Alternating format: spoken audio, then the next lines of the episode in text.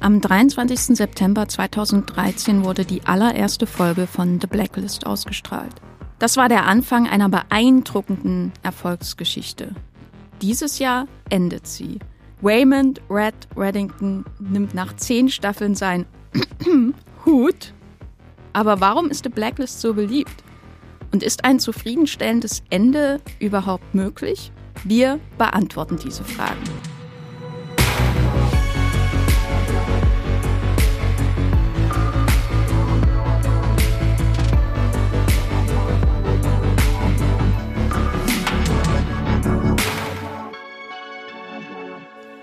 Hallo und herzlich willkommen hier bei Streamgestöber. Mein Name ist Jenny Jecke und ich werde heute über The Blacklist reden, eine Serie, die mich noch marginal interessiert. Damit auch andere Menschen an diesem Podcast Freude haben, bin ich hier bei unserem Podcast verbunden mit Andrea Wöger, stellvertretende Chefredakteurin von Moviepilot und Freizeitprofilerin. Andrea, Du hast heute eine Mütze auf, aber keinen Stetson-Hut oder ähnliches. Ich bin enttäuscht. Äh, was sagst du dazu? Erstens mal, hallo. hallo an alle da draußen. Hallo Jenny. Schön, dass wir hier sind in unserem schönen äh, Podcast-Büro, wollte ich jetzt sagen, in unserem schönen Podcast-Studio.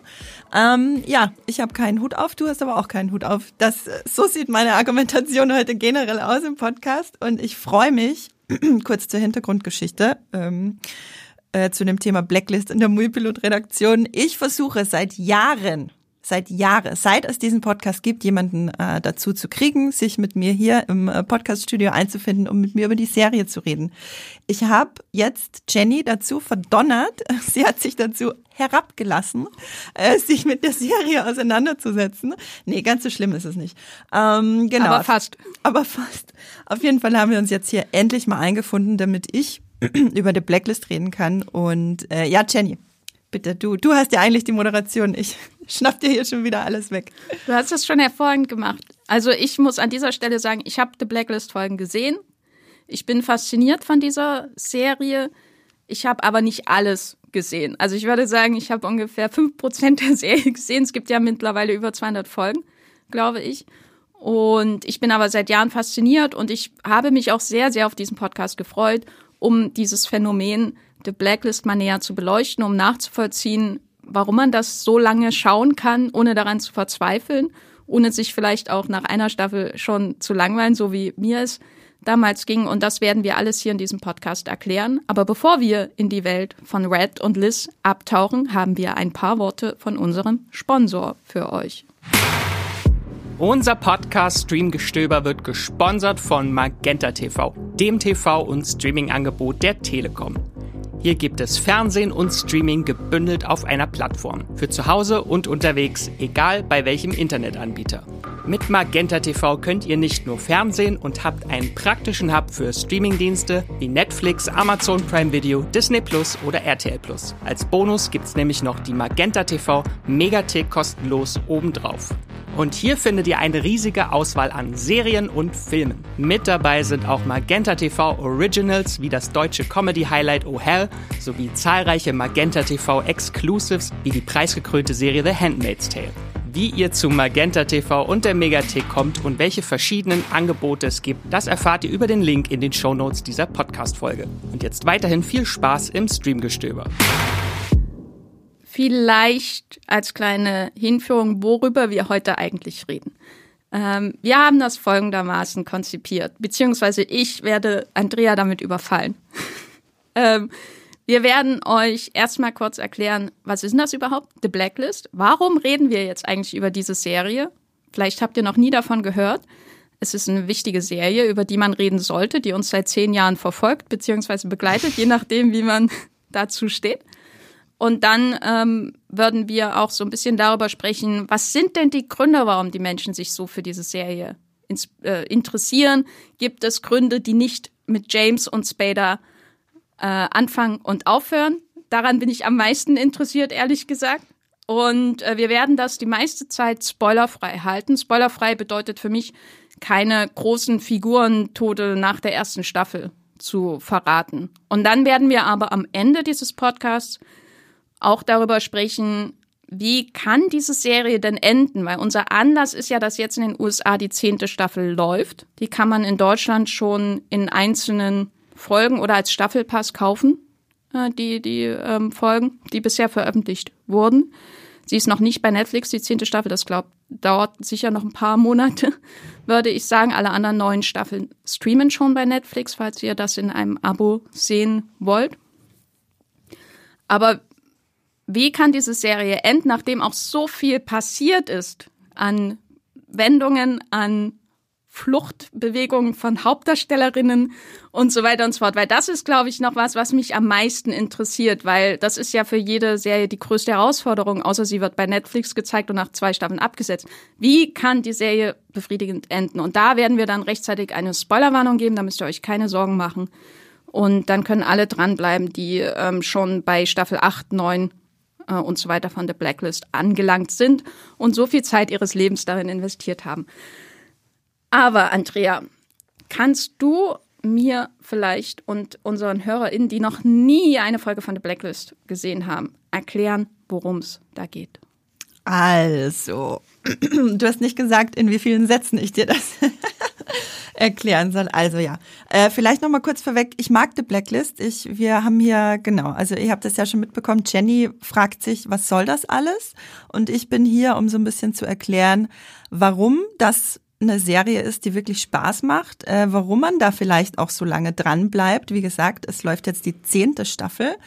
Und ähm, ich hau jetzt einfach, damit das alles ein bisschen spannend bleibt, hier meine erste These sofort raus. Und zwar, weil Jenny schon meinte, James Bader, ich glaube, dass die Serie auch ohne den Hauptdarsteller James Bader funktionieren hätte, funktioniert hätte. Warum, erfahrt ihr dann später bei der großen Diskussion. Worum geht es denn? Genau, James Bader ist der Hauptdarsteller. Er spielt einen Schwerverbrecher. Er spielt den Most Wanted auf der legendären äh, FBI Most Wanted Liste, den äh, meistgesuchten Verbrecher der Welt, ein kriminelles Mastermind.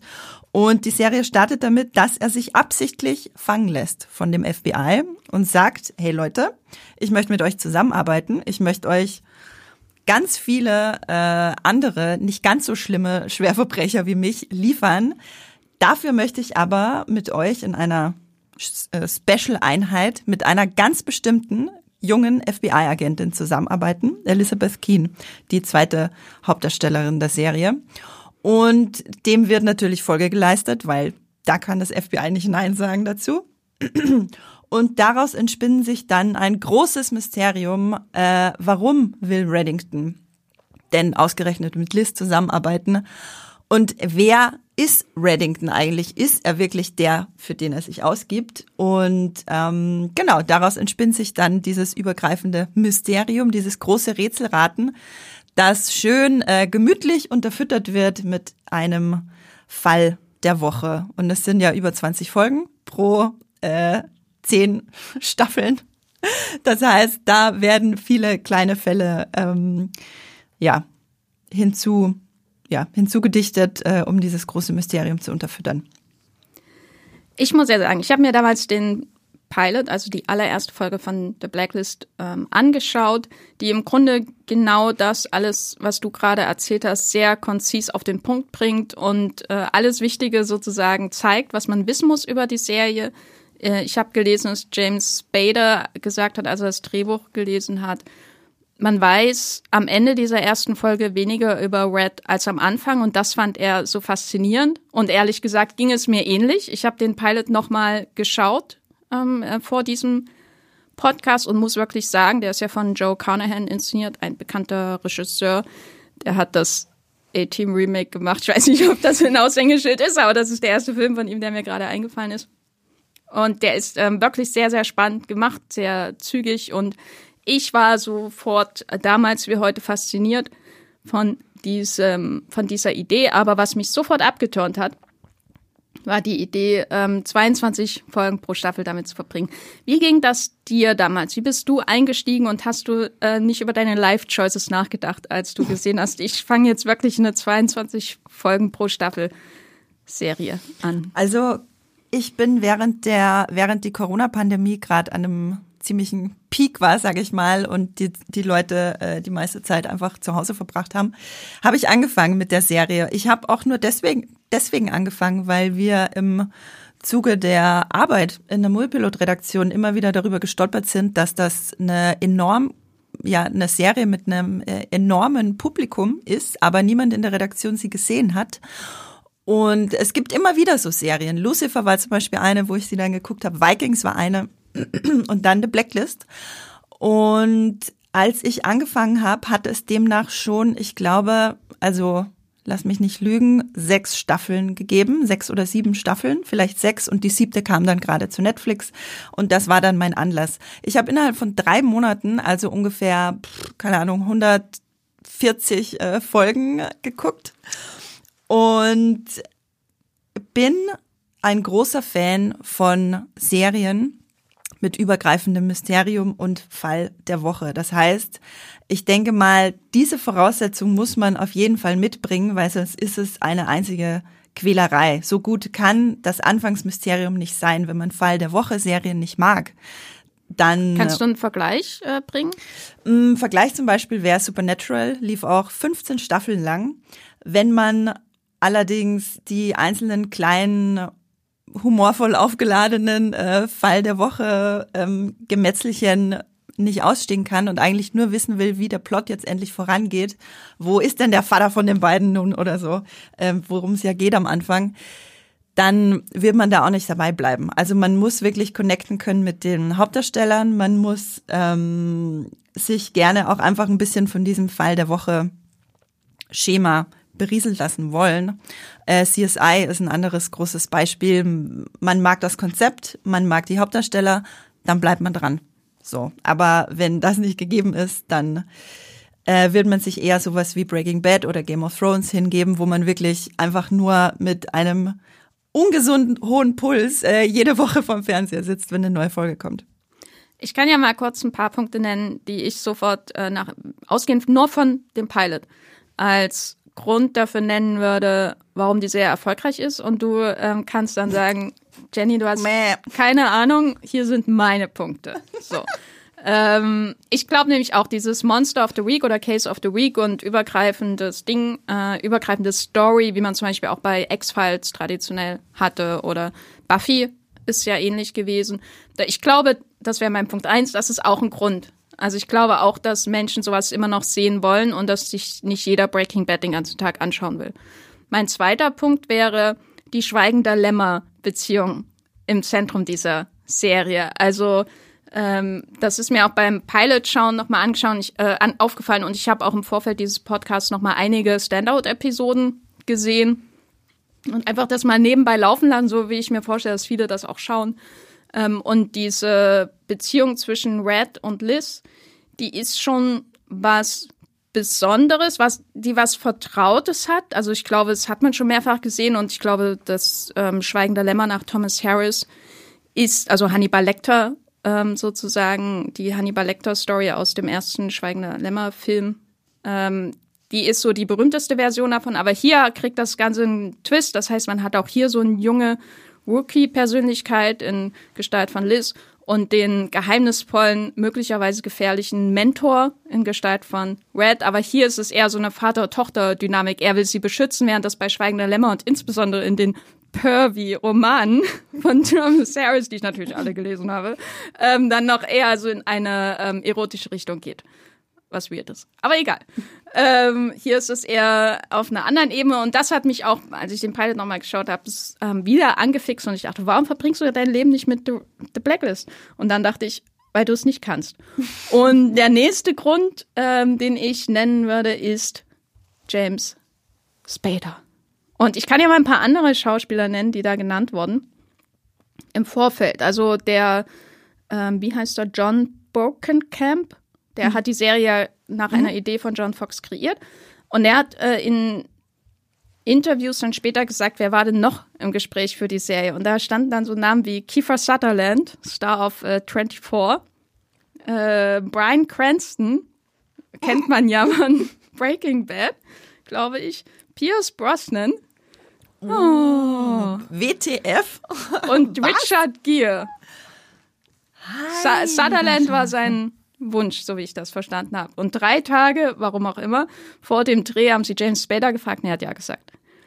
Und ich kann mir vorstellen, dass das auch mit jemandem wie Sutherland funktioniert, aber so diese Idee, man hat einen großen Star, der einem vertraut ist und Mhm. eine junge Frau, die man nicht kennt. Ich kannte sie jedenfalls nicht, Megan Boone. Ich auch nicht. Ähm, das ist, das wäre für mich so der nächste Grund, warum man das schaut und James Spader ganz besonders. Aber das ist vielleicht auch nur meine, meine ähm, persönliche Haltung. Wie äh, siehst du das? Ja, also eigentlich hast du da, also Jenny, du hast Ahnung, weil das sind auch genau die Punkte, die ich genannt hätte und noch mehr. Ähm, ich bin gerade erstmal, muss ich mich ein bisschen sammeln, weil ich nicht wusste, wer da noch alles äh, in Frage kam vorher. Wen findest du denn am abwegigsten? Am abwegigsten finde ich Pierce Brosnan, weil der zu schön ist dafür.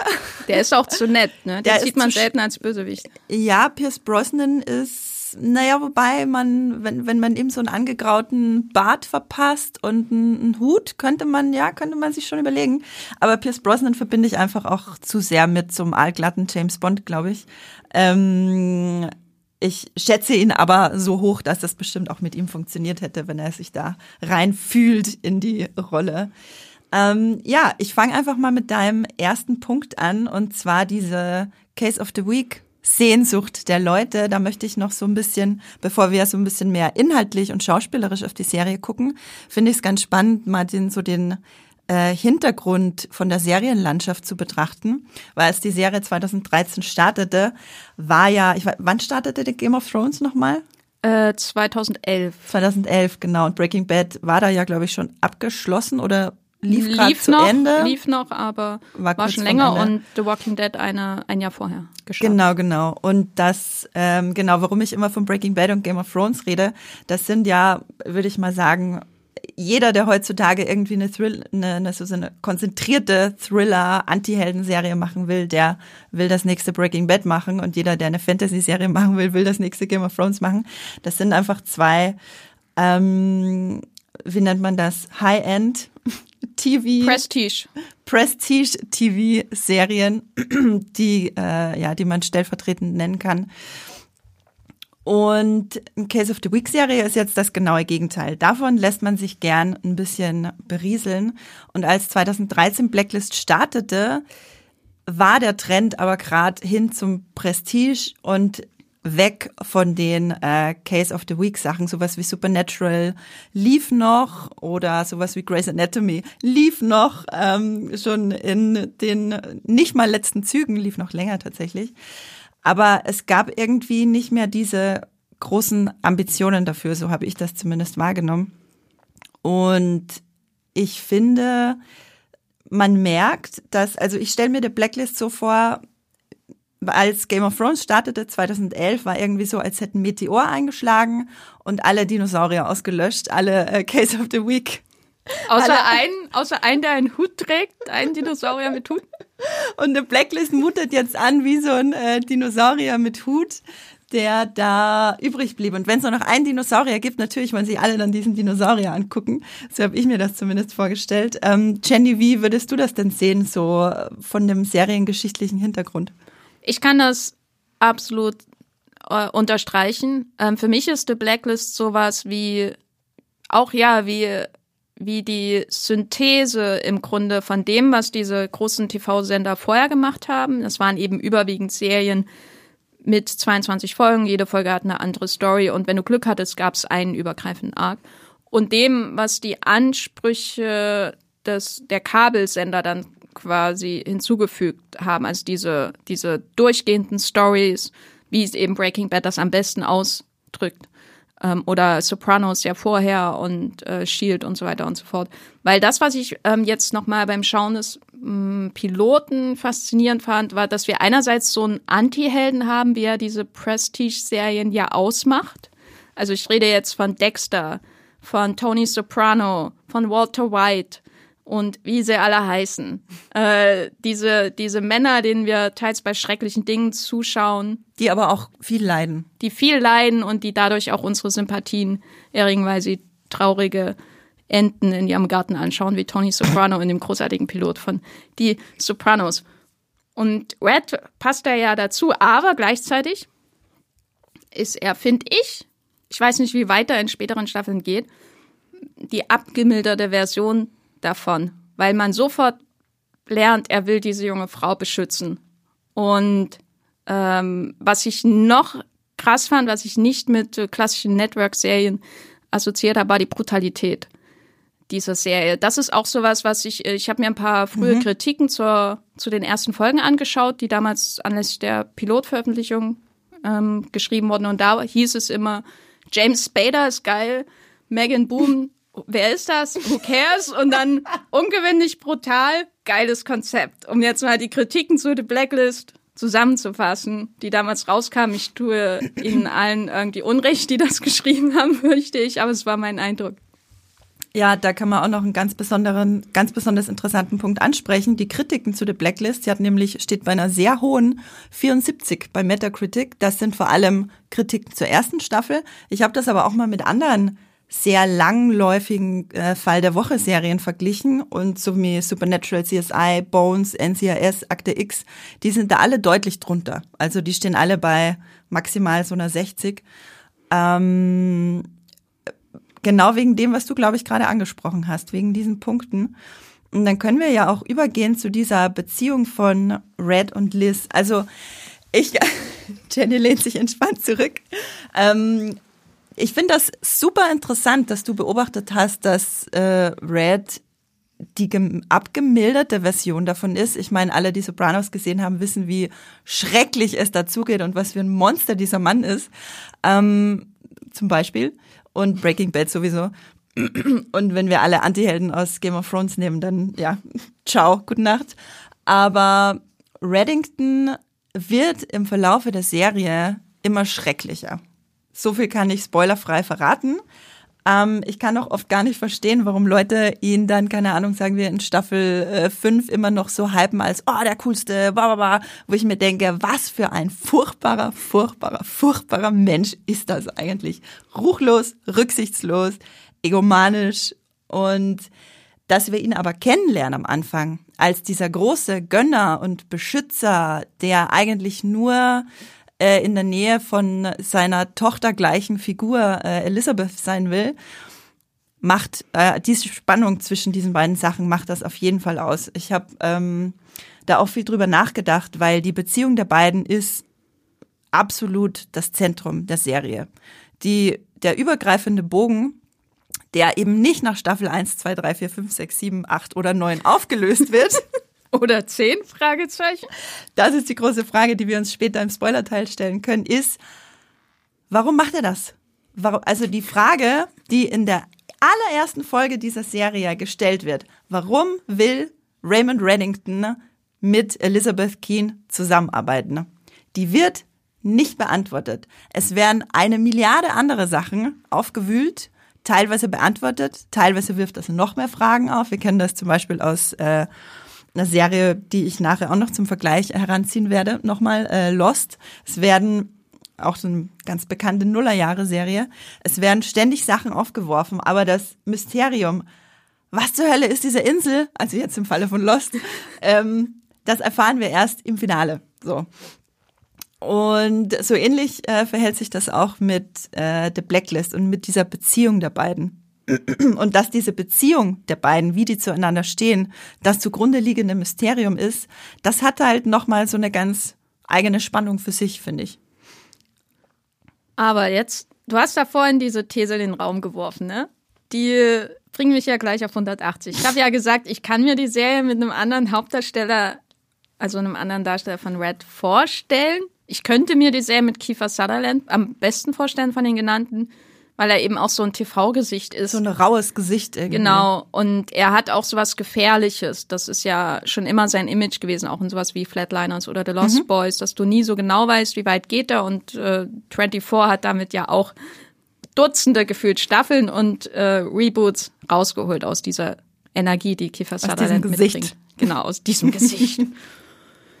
Aber ich, ich ähm, würde dieser These entgegenhalten, dass das, was James Spader für mich mitbringt, abgesehen von seinem unglaublichen Talent und ähm, seiner, seiner auch unterschwelligen Gefährlichkeit, die ihn ja in allen seinen Rollen ausmacht. Er ist ja berühmt dafür. Mhm. Ich habe gestern sehr viel Zeit auf Tumblr verbracht, dass er eigentlich nur Perfs spielt, die ganze Zeit in allen seinen Filmen.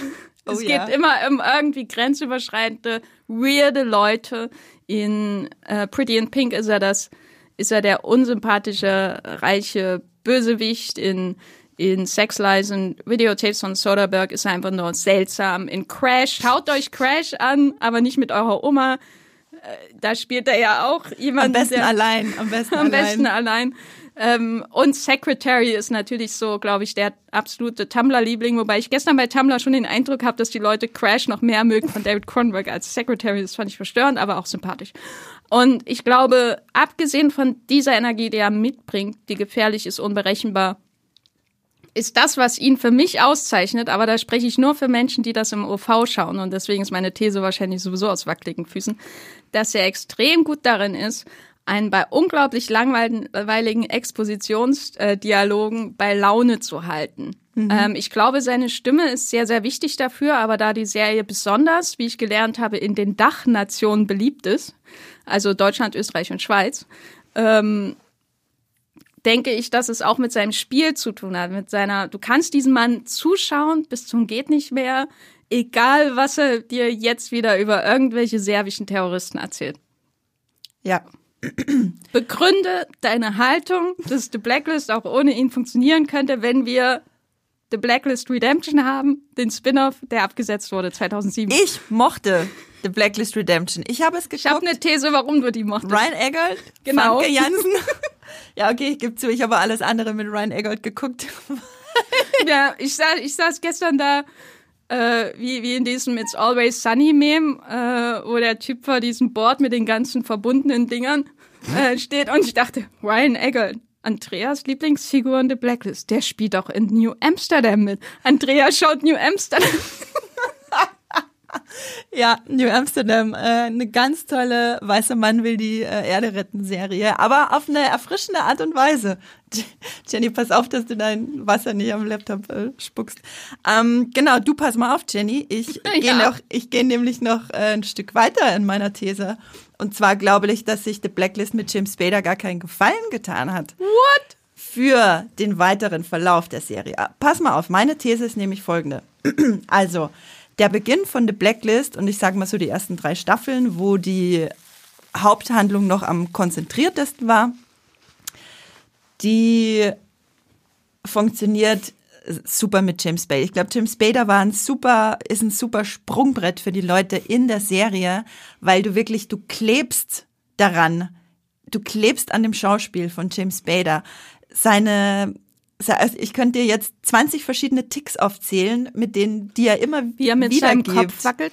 Wie er mit seinem Kopf wackelt, wie er äh, seinen Hut auf und absetzt, wie seine Hände in seinem Schoß liegen, wie er ähm, seine Stimme immer so gedämpft hält. Also ganz viele Sachen.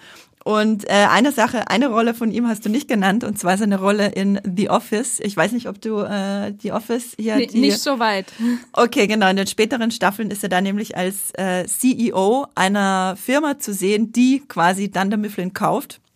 Also für also der Chef, Chef, Chef von allen äh, Leuten aus dem titelgebenden Office. Und da spielt er im Prinzip genau dieselbe Rolle.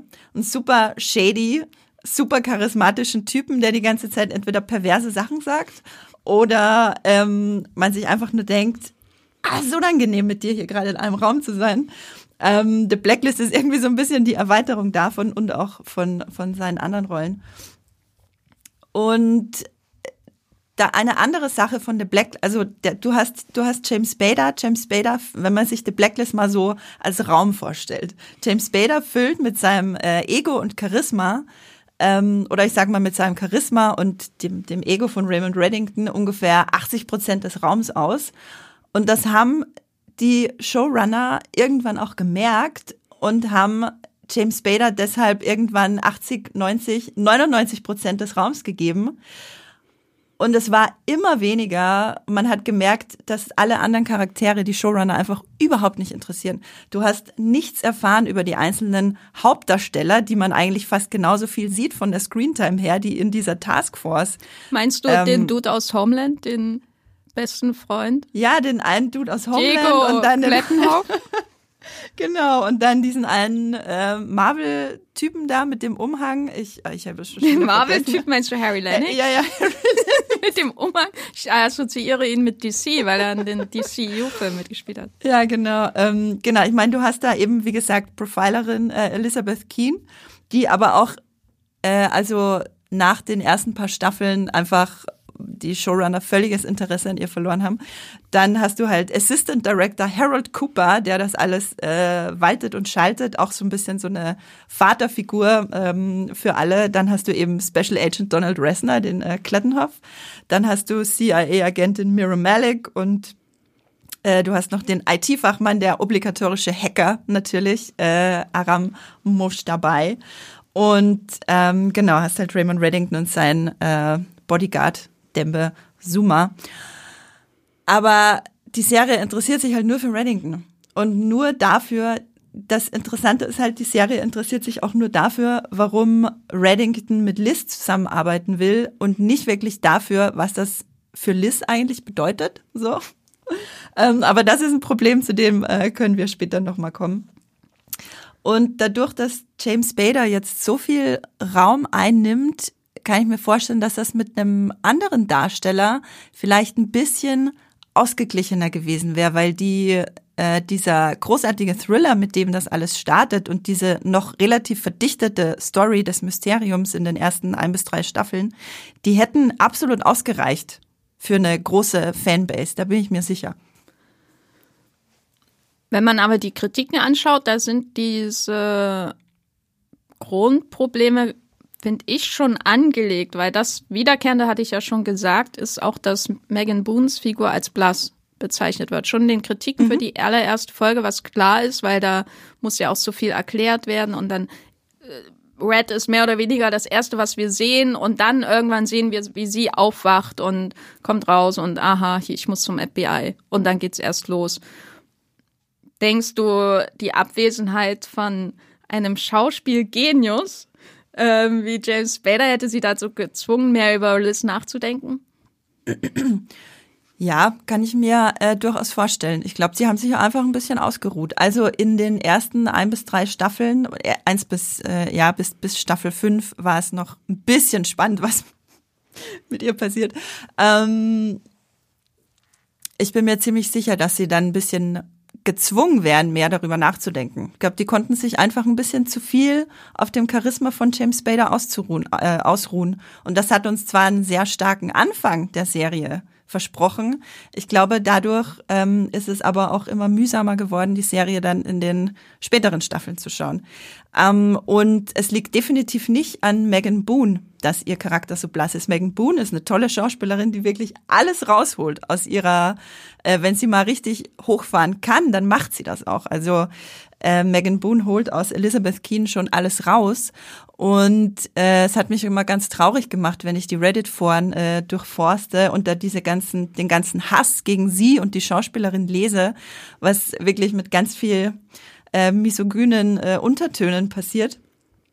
Äh, was halt auch ja, daher kommt, dass die Serie sich nicht für sie interessiert und immer nur Reddingtons Standpunkt einnimmt. Ähm, genau. Wie gesagt, ich habe nichts gegen James Bader, finde es toll, dass er ähm, die Hauptrolle spielt, aber ich glaube, die Showrunner hätten sich nicht so auf ihn ausruhen dürfen. Hast du denn, abgesehen von ihm, ähm, persönliche Highlights, was die Figuren angeht? Ich weiß natürlich welche. Welche, ja, wer da dazugehört, eine Person kenne ich schon. Haben, wir schon drüber geredet, ja, ja. Ähm, das Ding ist, ähm, außer Tom, den wir kennenlernen als äh, Liz Ehemann,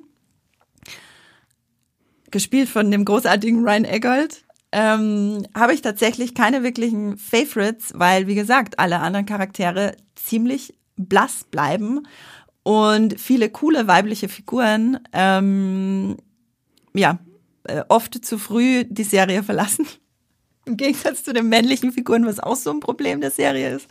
Ähm, genau, aber mit äh, Tom, das ist der Dritte im Bunde, der die ersten paar Staffeln so großartig macht. Ähm, das ist der Ehemann von äh, Liz, so heißt sie, und wir erfahren gleich am Anfang, dass der nicht der ist, für den er sich ausgibt und äh, spielt dann auch eine wichtige Rolle für die Dynamik zwischen Red und Liz. Und dieses Dreiergespann ist für mich auch der Hauptgrund, warum ich da so durch die ersten paar Staffeln durchgesuchtet bin.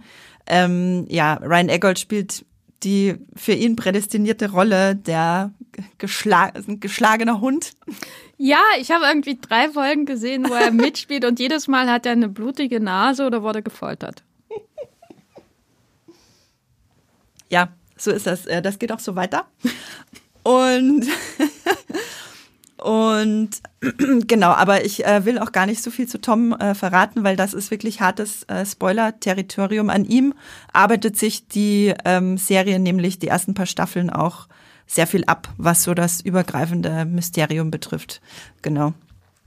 Hast du denn ähm, gern gesehene Gaststars? Weil das hat mich schon sehr beeindruckt, als ich mir so ein paar ähm, Gastfiguren oder Figuren, die nur eine Staffel lang wirklich eine Rolle gespielt haben, angeschaut habe. Wer hat da mitgespielt? Und da waren da so Menschen dabei. Ich weiß nicht, ob die euch allen was sagen, aber ich finde sie toll. David Straffern gehört dazu. Mary Louise Parker habe ich gelesen, äh, spielt mit aus Weeds.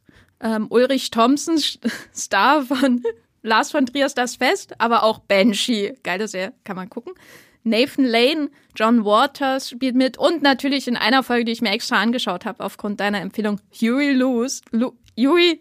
Huey Lewis. Huey Lewis of Huey Lewis and the News Fame spielt auch mit. Ähm, sind da bestimmte Figuren dabei gewesen, wo du dachtest, ach ja, deswegen mag ich The Blacklist? Äh, ja, tatsächlich. Also es gibt, also was mich bei The Blacklist immer fasziniert hat, ist, dass wirklich fast ausnahmslos, also ich meine, ich gucke ja viel äh, Fernsehen, vielleicht hat das deswegen nicht so viel zu bedeuten, also viel äh, TV-Serien, aber wirklich so gut wie jede einzelne Rolle, äh, so gut wie jede einzelne Folge kannte ich die Fall der Woche Person. So, du hast ja immer einen neuen Bösewicht, immer einen neuen Mörder, Mörderin, Killer, was auch immer, jede Woche. Und ich konnte mindestens vier andere Serien aufzählen, woher ich die kannte. Also die Serie hat sich da schon bemüht, wirklich den Leuten auch viel Vertrautes zu geben. Genau, du hattest mich nach äh, den Lieblingsnebenfiguren oder Cameos gefragt. Äh, ich glaube, meine Lieblingsnebenfigur ist ähm, Dr., nee, nicht Dr., äh, Mr. Kaplan die von der großartigen äh, Susan Bl Blomard, ich weiß nicht genau, wie man es ausspricht, äh, gespielt wird. die spielt Reds ähm, äh, äh, Putzdame, die äh, die Sachen wegputzt, die niemand anders wegputzen möchte oder sollte, sagen wir mal, wenn äh, Red mal wieder irgendwie den Kopf geschossen hat, einfach so. Ähm, was er häufig macht, wirklich, mehr als man denkt. Ähm, genau. Und äh, die beiden geraten dann auch irgendwann nochmal in einen großen Kampf gegeneinander. Das ist, glaube ich, auch so eine meiner liebsten Storylines in The Blacklist. Äh, es ist so eine ganz schrullige, ältere Dame, die dann halt immer mit ihrem Putzteam reintingelt und sich den irgendwelche trockenen Bemerkungen anmacht, wie die Leichen da liegen oder so. Ähm, das, was man halt äh, gerne sieht zur Auflockerung in äh, ja, Krimiserien. Das kann The Blacklist wirklich auch sehr gut und das zeigt sich vor allem an ihrer Figur, finde ich. Da ist ja auch manchmal einfach so ein Humor drin, mhm. den man gar nicht erwartet. Ähm, das mochte ich auch. Und ich würde mich dem auch, glaube ich, mehr zuwenden, wenn es nicht so viele Folgen gäbe. Aber ähm, stell dir vor, du hast jetzt hier ein, äh, ein oder eine Streamgestöber-Hörerin, die denkt, ja, das klingt doch eigentlich ganz gut. Ich mag James Spader, weil ich Geschmack habe wo kann ich bei der Serie einsteigen? Wie würdest, was würdest du empfehlen? Weil, und darüber müssen wir dann auch sprechen, die nimmt ja irgendwann qualitativ schon sehr ab. Das steht sogar mhm. im Wikipedia-Eintrag explizit drin, ab welcher Staffel. Ja, genau. Ähm, jetzt will ich aber natürlich nicht spoilern. Ich will, äh, also ich sag so viel. Mm, ich finde die ersten fünf Staffeln wirklich äh, toll. Also man merkt da auch gegen Ende hin schon, dass es ein bisschen abnimmt. Aber bis dahin äh, war ich wirklich sehr gefesselt von dem ganzen Mysterium. Und äh, ein weiteres Problem von der zweiten Hälfte von der Blacklist, nenne ich es jetzt mal, ist auch ähm, ein beständiger Wechsel der, äh, des, des äh, AutorInnen-Teams, bis man irgendwann das Gefühl hatte, dass sie gar nicht mehr wissen, was davor eigentlich alles passiert ist und wo die Serie hingehen soll. Ähm, genau, wenn sich jetzt jemand denkt, okay, warum soll ich mir das alles antun, was ich verstehe, äh, will ich trotzdem sagen, nehmt euch die ersten fünf Staffeln vor und guckt dann das Serienfinale, das äh, ja jetzt äh, ungefähr zum Sommer hin äh, laufen wird in den USA und dann auch eben bei Amazon direkt äh, ein, zwei Wochen später auf Deutsch zu uns kommt. Vielleicht abschließend dazu, glaubst du, dass es eine gute Seherfahrung sein kann, einfach diese vier, fünf Staffeln zu schauen, ohne zu wissen, was es nun mit Red auf sich hat? Also ohne jetzt irgendwie zu spoilern oder so, weil ist nicht der Weg das Ziel? Andrea bei The Blacklist? Ja gut, nun weiß ich nicht, wie man sich fühlt, wenn man die zweite Hälfte der Serie nicht gesehen hat und sich nicht jede Woche denkt, ah, was denn nun? Ähm, es gibt so viele Wendungen und falsche Fährten und äh, äh, wirklich, also Kehrtwendungen auf dem Absatz äh, von den Autorinnen, dass ich mich halt irgendwann einfach nur hingehalten gefühlt habe. Und das passiert bei mir wirklich selten. Wie gesagt, ich bin jemand, der Lost geliebt hat und am Ende total zufrieden war. Äh, ja. Pause for applause. Lass das mal sacken. Äh, das heißt, es braucht wirklich viel, damit ich mich von der Serie hingehalten fühle. Wie gesagt, weil ich mag das, mich einfach beim Gucken zu entspannen und ähm, mir zu denken, okay, irgendwann in 20 Stunden gibt's da mal wieder was, wo ich gut aufpassen muss. Ähm, das ist absolut in Ordnung für mich. Aber ja, leider weiß ich nicht mehr, was deine Frage war gerade. Ich habe es auch vergessen. Ich glaube, wir können jetzt langsam zum Spoiler-Teil übergehen, ja. weil ähm, in meinem Kopf brennt seit Tagen eine Frage, die ich stellen möchte und ich möchte aber nicht jemanden hier auszusehen spoilern, ähm, falls ihr erst bei Staffel 5 seid oder noch gar nicht reingeschaut habt. Ähm, es könnte sein, dass ich jetzt random Spoiler raushaue und es gar nicht weiß zur neunten Staffel. Ich glaube zur zehnten nicht. Dazu habe ich noch nichts gelesen.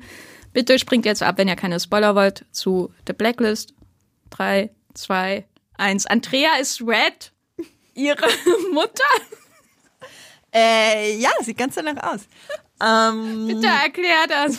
Ich brauche eine Dissertation dazu, wie es dazu kommt. Weil ich habe wirklich den Pilot geschaut und dachte, ja, ja, der wird schon irgendwie entweder der Vater sein oder der Freund von ihrem Vater oder jemand, der irgendwie der Pate ist von ihr mhm. und deswegen auf sie aufpassen muss nach dem Tod, dem Feuertod von ihrem Vater, wie ich später herausgefunden habe. Und dann habe ich so gegoogelt, einfach ähm, Red's Daughter. Ich habe nichts, nicht den Titel angegeben, nichts. Ich habe einfach nur Red's Daughter. Mhm. Und irgendwie der zweite Artikel war ein Artikel zu der Theorie, dass Red eigentlich nicht Red ist, was glaube ich auch dann bestätigt wird in der Serie, sondern Lizzies Mutter. Genau. Andrea, erklär dich. Bitte. Ähm, genau, ich hole mal kurz ein bisschen aus. Also falls ihr jetzt nicht so ganz tief im Stoff drinsteckt, aber euch denkt, ich gucke die Serie eh nicht mehr, dann äh, erkläre ich mal ganz kurz. Also eine wichtige Sache über Reddington, über die haben wir noch nicht geredet. Reddington lügt nicht. Und das ist eine Sache, die seinen Charakter sehr spannend macht, dass es sehr äh, spannend macht, ihm zuzuhören, weil alles, was er sagt, ist wahr. Ähm, das hat sich bestätigt. Darauf haben die auch, äh, ich glaube, größtenteils aufgepasst beim Schreiben. Ähm, und ganz am Anfang der Serie fragt sie ihn, bist du mein Vater? Und er macht eine lange Pause, guckt sehr gequält und dann sagt er, nein. Und das ist die Bestätigung. Er ist nicht ihr Vater. Dabei wissen wir natürlich nicht, hat er geantwortet auf, bist du mein leiblicher Vater, bist du mein äh, Adoptivvater, bist du mein Böbe. Aber bist du mein Vater? Nein. Und irgendwann später in der Serie sagt er das auch nochmal in so einem lockeren Gespräch mit seinem Bodyguard. Naja, was soll ich machen? Bin ja nicht ihr Vater. Also das ist halt definitiv äh, raus. Und Sehr schöne James Spader Impression, Andrea. 10 von 10 Punkte. Ähm, genau, und was äh, hier auch noch wichtig ist, schon relativ früh in der Serie klärt sich auf, dass Raymond Reddington nicht der echte äh, Raymond Reddington ist. Er hat nur die Identität dieses Reddingtons, der auch ein ehemaliges hohes äh, Navy-Tier, glaube ich, war, ähm, angenommen. Genau. Und irgendwann, ähm, so zur Hälfte der Serie, glaube ich ungefähr, hat sich dann die Theorie rausgeschält, okay, wenn er nicht ihr Vater ist, aber alles für sie tut, jeden Menschen auf der Welt für sie umbringen würde, immer in ihrer Nähe sein möchte, wirklich obsessiv ist, es aber gar nichts Sexuelles hat, wer ist er denn dann? Es, es reicht nicht, dass er einfach nur ein Onkel ist. Es reicht nicht, dass er einfach nur, keine Ahnung, jemandem Versprechen gegeben hat. Er hat doch ihren, äh, er hat doch ihren Ziehvater einfach im Krankenhaus ermordet, weil er nicht wollte, dass sein Geheimnis rauskommt. Who the fuck is Raymond Reddington? Und ja, äh, naheliegend war, wie ich auch finde, einfach, er hat sich sehr vielen Operationen unterzogen. Er hat äh, was auch immer alles gemacht, um äh, zu verschleiern, dass er eigentlich die Mutter ist. Weil, über die wissen wir nämlich nichts. Und es gibt jetzt ganz viele Argumente und Details und äh, Dinge, die die Theorie untermauern. Das hatte ich äh, auch in einem Artikel schon mal zusammengefasst zu der besagten Red Arena Theorie. Setzt sich zusammen aus äh, Red und Katharina. Wir wissen, die Mutter heißt Katharina Rostova äh, eine russische Spionin. Und wir wissen auch, dass Red seine Wurzeln in Russland hat. Ähm, genau. Und im Finale der achten Staffel nimmt äh, Red Liz mit ins Epizentrum der Blacklist. Äh, wir haben noch nie vorher davon gehört, aber da gibt's wohl irgendwo einen Bunker und da sind ein paar alte, äh, stehen ein paar alte Möbel drin und da ähm, erklärt er ihr dann ganz viele Sachen. Und jetzt kommen wir ja vielleicht äh, zu dem abschließenden Teil vom Podcast, warum die Serie kaum jemanden zufriedenstellen können wird. Dann wird Liz nämlich abgeknallt. Und zwar just in dem Moment, als Red ihr sagen wollte, wer er ist. Ähm, das ist das größte Cop-out der Geschichte aller Serien, die jemals passiert sind. Äh, Cop-out bedeutet, äh, wie nennt man das? Äh, äh, jämmerliche Ausrede, etwas nicht machen zu müssen. Ähm, genau. Und die Hauptdarstellerin wollte die Serie verlassen. Ähm, genau, der Sender wollte die Serie aber weiterführen, weil äh, Quoten waren stabil genug. Und da hatten sie jetzt den Salat. Anstatt das aufzulösen, weil sie genau gewusst haben, dann interessiert sich niemand mehr dafür, für diese Serie, ähm, haben sie es nicht aufgelöst und einen Zwei-Jahres-Sprung gemacht und so getan, als wäre nichts. Ähm, ja, Jenny, das, wie wirkt das auf dich?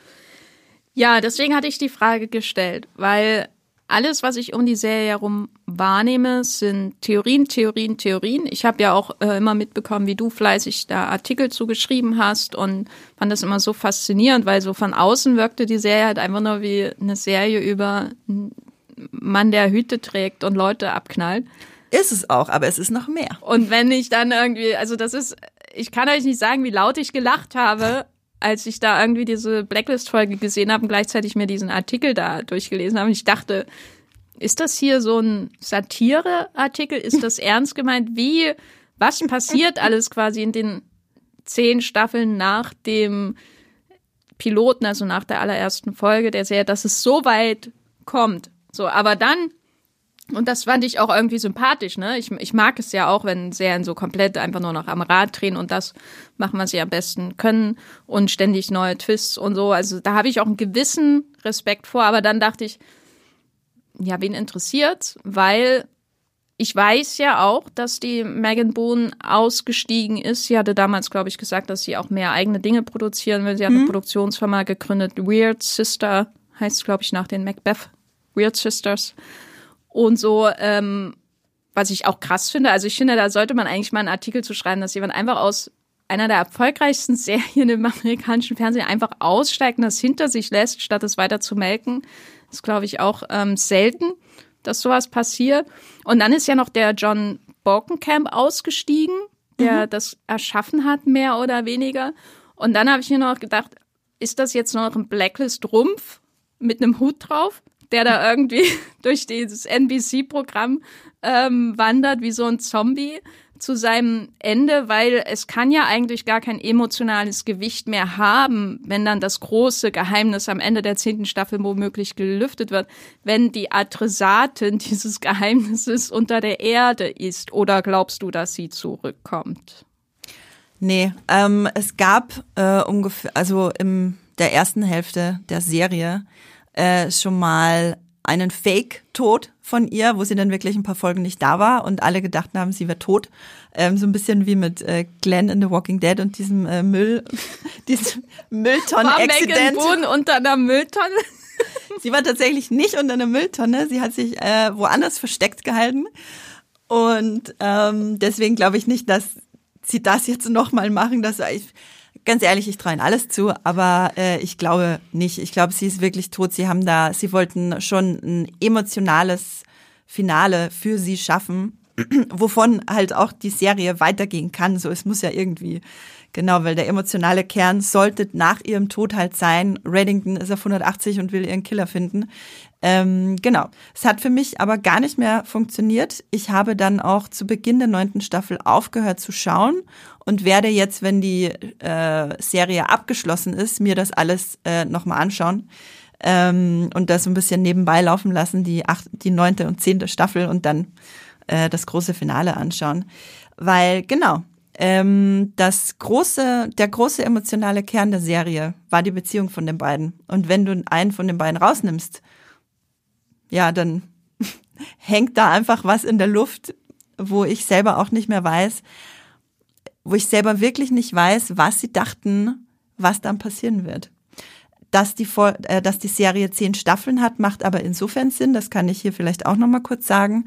Äh, da hatte ich auch darauf spekuliert in einem Artikel mal dass äh, diese titelgebende Blacklist, die wir noch gar nicht erwähnt haben, äh, das ist die Liste mit den ganzen Verbrechern drauf, die äh, Reddington dem FBI gibt.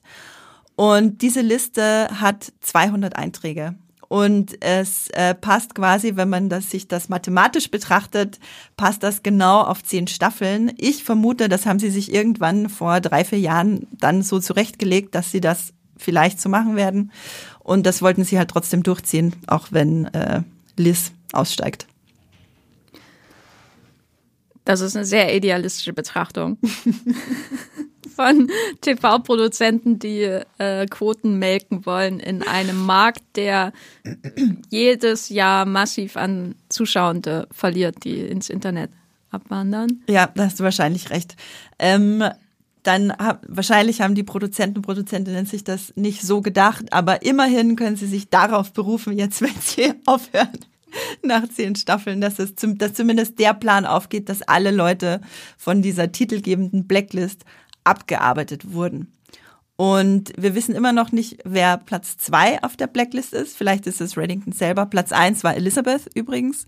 Ähm, ja, das würde jetzt zu weit führen, Jenny. Okay, gut. Ja, ja. Aber genau. Ähm, deswegen macht zehn Staffeln insofern Sinn. Aber es, worauf ich hingefiebert habe, ich sag mal ungefähr vier Staffeln lang habe ich mich auch äh, nicht mehr so wohl gefühlt, das drei Staffeln lang das äh, so zu gucken. Ähm, und ich habe einfach immer darauf hingefiebert, Elisabeths Gesicht zu sehen, wenn sie erfährt, dass er ihre Mutter ist. Darauf habe ich, darauf habe ich hingefiebert. Ich frage mich, wie viel anders das Gesicht aussieht als meines, dass ich das. ja, darauf habe ich hingefiebert und das werden wir nicht mehr zu sehen bekommen. Insofern, what's the point? Ja, ich meine, ich, ich würde, also selbst ohne jeweils eine Folge davon gesehen zu haben, würde ich, glaube ich, allein so eine Szene gerne sehen. So, du stellst mir immer nach zehn Staffeln, hier, ich bin deine Mutter. ähm, wie James Spader das sagt, möchte ich gerne auch wissen. Aber er könnte das gut verkaufen, definitiv. Also. Aber die Realität ist ja nun, dass äh, die Megan Boone ausgestiegen ist und da sind noch diese zwei Staffeln. Die eine letzte, die läuft jetzt schon und es gibt bestimmt noch Menschen, die die Serie mögen. Mein Eindruck ist, dass online das Gespräch über die Blacklist schon sehr, sehr abgeflaut ist. Äh, es gab auch sehr wenig Tumblr-Action zu The Blacklist in den letzten Wochen. ähm, habe ich recherchiert für diesen Podcast, uneigennützig.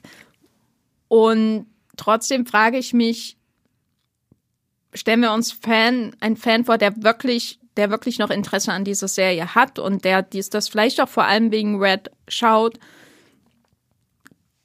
Ist es überhaupt so rein naturwissenschaftlich möglich, ein zufriedenstellendes Ende einer Serie zu kreieren, die seit zehn Staffeln mit Twists um sich wirft und die ihr ihren ja ihr Alleinstellungsmerkmal ja das hat als das Unbekannte, das was du nicht weißt über Red, das was James Spader an dem Drehbuch damals so spannend fand. Weißt du, willst du das überhaupt wissen? Glaubst du, sie werden das alles ausformulieren im Finale oder ist da nicht die Enttäuschung sowieso vorprogrammiert? Das ist tatsächlich eine gute Frage. Ich kann mich da gar nicht so, also erstens mal, ich habe leider nichts Naturwissenschaftliches, sondern was Geisteswissenschaftliches studiert. Ich kann mich da, kann mich da schwer äh, rein äh, wissenschafteln. Aber ich glaube schon, da, oder sagen wir so, ich glaube, die Leute, die nach äh, Megan Boons Ausstieg immer noch Feuer und Flamme für die Serie sind, die brauchen auch die große Auflösung nicht. Weil wenn du auf diese Auflösung hingefiebert hast, dann wolltest du da bestimmt auch, dass sie Teil davon ist. Und wenn nicht, guckst du es für James Bader und würdest dir auch noch zehn weitere Staffeln anschauen. Also ich glaube, wer jetzt noch dabei ist, der ist einfach dabei, um sich die wöchentliche Dosis Raymond Reddington abzuholen. Und das passt dann auch.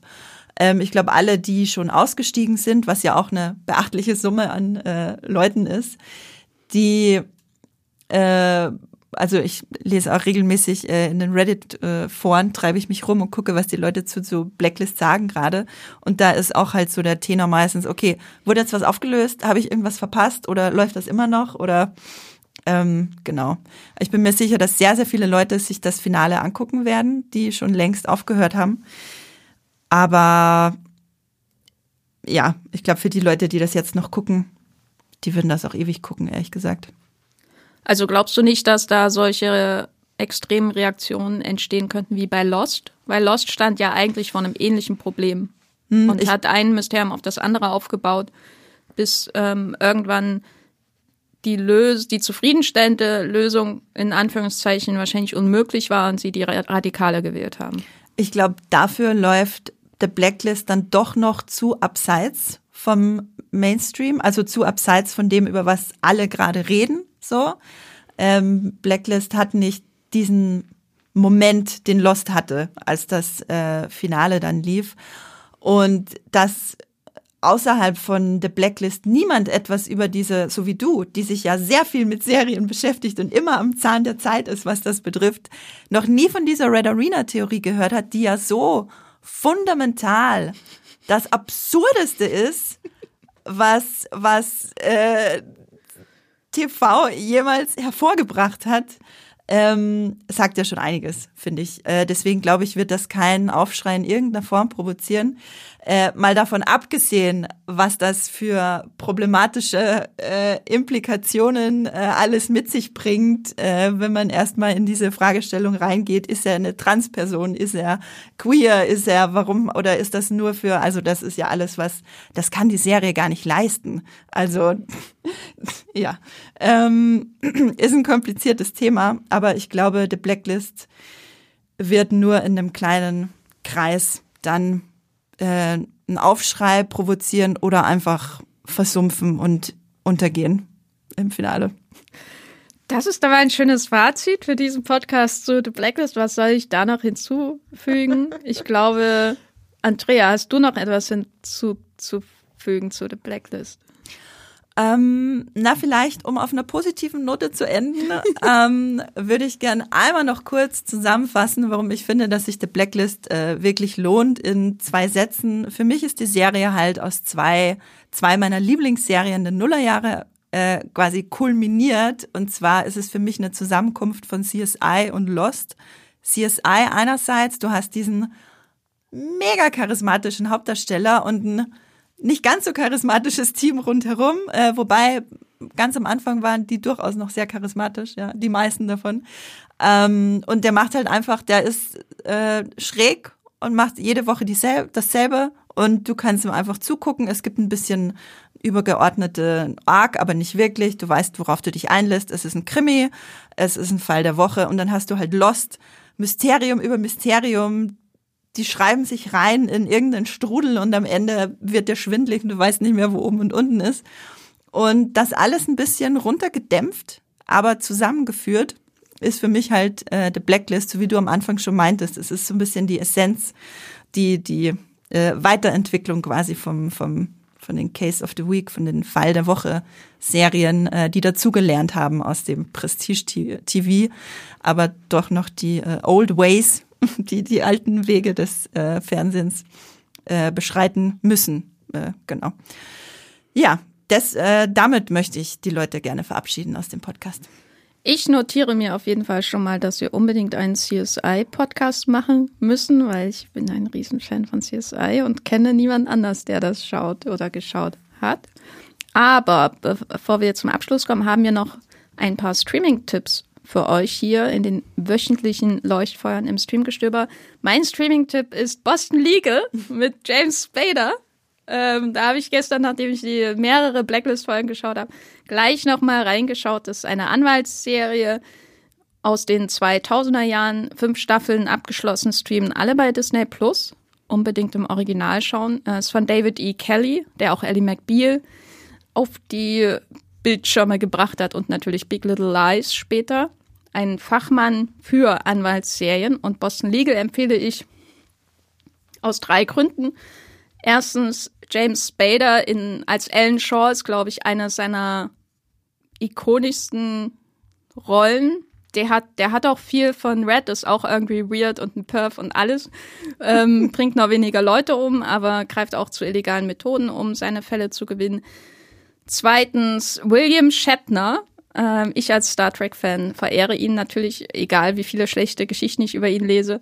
Ähm, spielt die zweite Hauptrolle. Ähm, das ist quasi das Duo, was diese Anwaltsfirma leitet, die beiden zusammen, wenn sie dann am Ende jeder Folge ihren Whisky trinken und eine Zigarre rauchen. Das allein ist Fernsehglück, würde ich mal sagen. Und drittens, Anwaltsserien sind sowieso total unterrepräsentiert hier bei Streamgestöber und die ist ähm, sehr, sehr gut, sehr, sehr lustig und ähm, ist auch eine schöne Ladung 2000er Nostalgie, würde ich sagen. Wenn ihr Ellie McBeal mögt, dann werdet ihr auch Boston Legal mögen. Fünf Staffeln.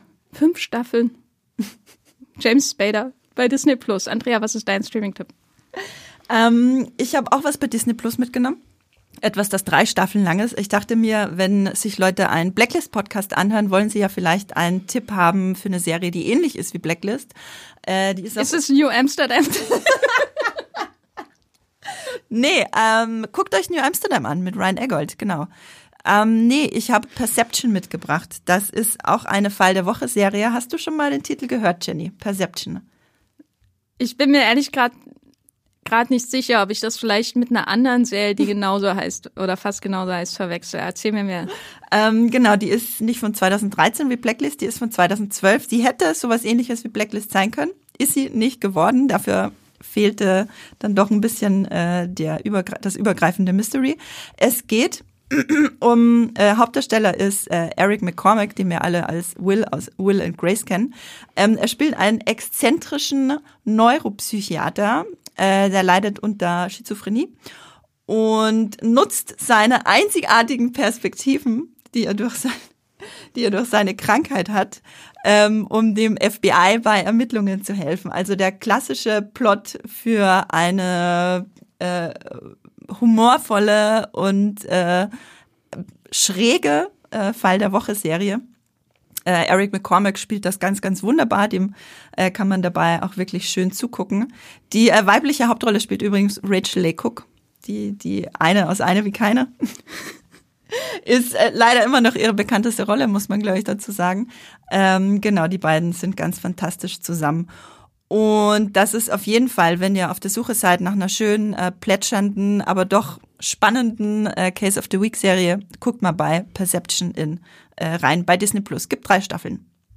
Ich habe noch zwei weitere Streaming-Tipps für euch. Und zwar hat uns Feedback der Streamgestöber-Hörerschaft erreicht Zum einen hat uns IAL eine Sprachnachricht geschickt. Sie hat Lockwood and Co. Wird es Lockwood and Company? Ich bin mir gerade gar nicht sicher ausgesprochen. Lockwood and Co. Ja, bei Netflix eine Fantasy-Serie. Sie hat sie sich angeschaut, mochte sie sehr. Ich habe auch schon viel Gutes über die Serie gehört und jetzt machen sich natürlich viele Fans Sorgen, ob sie verlängert wird oder nicht. Hört euch mal hier die Sprachnachricht von Jael an. Hallo, ich möchte gerne die Netflix-Serie Lockwood Co. empfehlen. Ähm, diese Serie spielt in einem alternativen London, welches seit 50 Jahren von einer tödlichen Geisterepidemie heimgesucht wird. Dabei besitzen nur Kinder und Jugendliche die Fähigkeit, Geister wahrzunehmen, was zur Entstehung von sogenannten Geisterjägeragenturen führt. Die Serie handelt um einer dieser Agenturen, in der, in der sich die drei Jugendlichen Anthony Lockwood, Lucy Carlyle und George Kareem äh, versuchen, einen Namen in der gefährlichen Branche zu machen. Meiner Meinung nach ist Lockwood und Co. eine unterschätzte Geistergeschichte mit einem frischen, herausragenden Cast, der unglaublich gut zusammen harmoniert und wirklich Lust auf mehr macht. Besonders die richtig gut geschriebenen Dialoge unter ihnen machen unglaublich Spaß und sind mit extrem viel Witz und Tempo gespickt. Viele empfehlen die Serie an Fans von Shadow and Bone, da man ebenfalls in ein Fantasy-Setting reingeworfen wird und von einer wirklich coolen, faszinierenden Welt in den Bann gezogen wird. Leider hat Netflix noch keine zweite Staffel bestellt, da es jedoch eine Buchadaption ist, kann man das Ende der Geschichte jederzeit nachlesen. Es wäre jedoch wirklich schade, wenn die Serie nicht weitergehen würde, da dieser kaum von Netflix promoted wurde und ja, dabei wäre dies meiner Meinung nach endlich eine gelungene Fantasy-Serie für die ganze Familie. Danke dafür. Ich äh, hoffe, ich schaffe es mal da reinzuschauen. Hast du schon reingeschaut in die Serie? Äh, ja, tatsächlich. Ich habe mir die erste Folge angeguckt, weil das ist ja von, wie war der Name? Joe Cornish. War das der? Genau, das war nämlich von Attack Joe Cornish. Block. Genau, von dem Genau. Attack the Block äh. Und es war ganz, ganz ähnlich wie Attack the Block, hat auf jeden Fall viel Charme. Ähm, ist für mich aber noch ein bisschen zu blass geblieben in der ersten Folge. Äh, keine Ahnung, vielleicht werde ich jetzt aber dem Ganzen noch mal eine Chance geben. Ja, klang auf jeden Fall sehr überzeugend. Und dann haben wir noch von Christian einen Hinweis bekommen per E-Mail. Ähm, wir hatten ja die Serienübersicht für April vorgestellt. Und da hat ein Special gefehlt, aber das wollen wir natürlich allen Kindern der 90ern und auch allen anderen nicht vorenthalten. Und zwar am 19. April erscheint bei Netflix das Special Mighty Morphin Power Rangers Once and Always. Und der Titel der geht mir schon ans Herz, obwohl ich kein Power Rangers Fan bin. Da kommen auch viele Originalstars zurück. Ich habe auch schon den Trailer gesehen. Das sieht wirklich nach Oldschool Power Rangers Unterhaltung mit auch diesen sehr, sehr bunten, sehr, sehr handgemachten Kostümen aus. Ähm, falls ihr Power Rangers Fans seid, dann folgt Christians Empfehlung und merkt euch für den 19. April bei Netflix Mighty Morphin Power Rangers Once and Always vor. Das ist quasi ein Standalone Special für alle Fans dieser Serie. Falls ihr noch Tipps habt, Hinweise an uns, was wir mal behandeln sollten hier im Podcast, dann könnt ihr gerne eine E-Mail schreiben, gerne auch mit Sprachnachricht, mit euren Tipps und so weiter an podcast.moviepilot.de. Wir freuen uns immer über solche Hinweise, über Feedback, was wir auch hier im Podcast noch besser machen können. Ihr könnt uns auch bei Twitter, sofern es das noch gibt, falls dieser, wenn dieser Podcast hier erscheint, ähm, an Streamgestöber mit OE schreiben und uns natürlich folgen oder auch an Moviepilot und auf Instagram auch über @moviepilot. Falls ihr uns unterstützen wollt, was mich natürlich sehr freuen würde, ähm, dann könnt ihr diesen Podcast Streamgestöber auch abonnieren bei Spotify, Apple Podcast, Podcast Addict und achtet darauf, ähm, dass ihr da in den Apps jeweils einstellt, dass ihr auch auf neue Folgen dezidiert hingewiesen werdet, damit ihr keine neue Folge verpasst. Und wenn ihr uns wirklich unterstützen wollt, noch mehr unterstützen wollt als nur mit einem Abo, ähm, dann hilft es uns wirklich sehr. Kann man nicht unterschätzen. Ähm, Bewertungen für diesen Podcast zu hinterlegen, bei Apple Podcasts zum Beispiel und bei Spotify.